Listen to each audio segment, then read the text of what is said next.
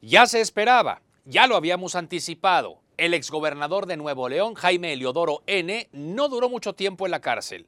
Samuel García se quedó sin su trofeo, sin el emblema de la supuesta lucha contra la corrupción, de lo cual hizo tanto alarde.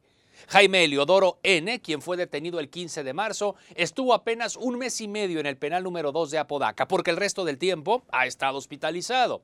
Que si estuvo realmente grave o si fue una estrategia legal, posiblemente nunca lo vamos a saber. Quizá fue una combinación de ambos factores acaba de librar la prisión preventiva en dos procesos que siguen abiertos, dos procesos en su contra.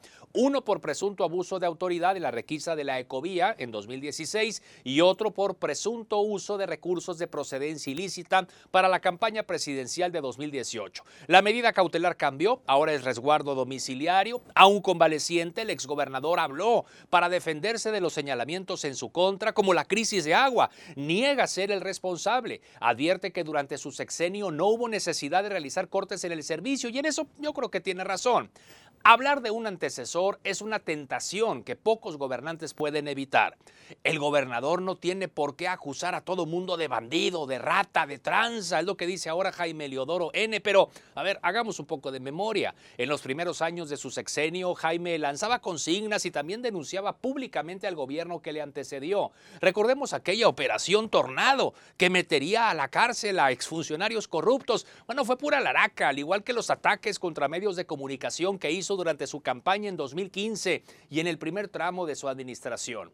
Hoy desde un cuarto de hospital dice, yo nunca, a ver, quizá ya no se acuerda, pero bueno, ahí la dejamos, ya pasaron algunos años y además no, no somos rencorosos. Insisto, esto es algo recurrente. En la actualidad, desde el Poder Ejecutivo se emprende otra cacería, ahora contra los panistas Seferino Salgado y Carlos de la Fuente, porque están impulsando, junto con el PRI, una iniciativa en el Congreso para convertir a la Unidad de Inteligencia Y Económica Local en un ente autónomo, rompiendo así un pacto con el gobernador.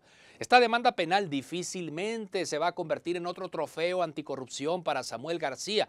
A lo mucho dará para hostigar a personajes que ahora le resultan incómodos y para el resto, será un distractor más cuando los problemas de fondo ahí están sin la debida atención y cada vez más lejos de resolverse. Soy Gregorio Martínez, más allá de la noticia. Nos vemos y nos escuchamos aquí en Posta.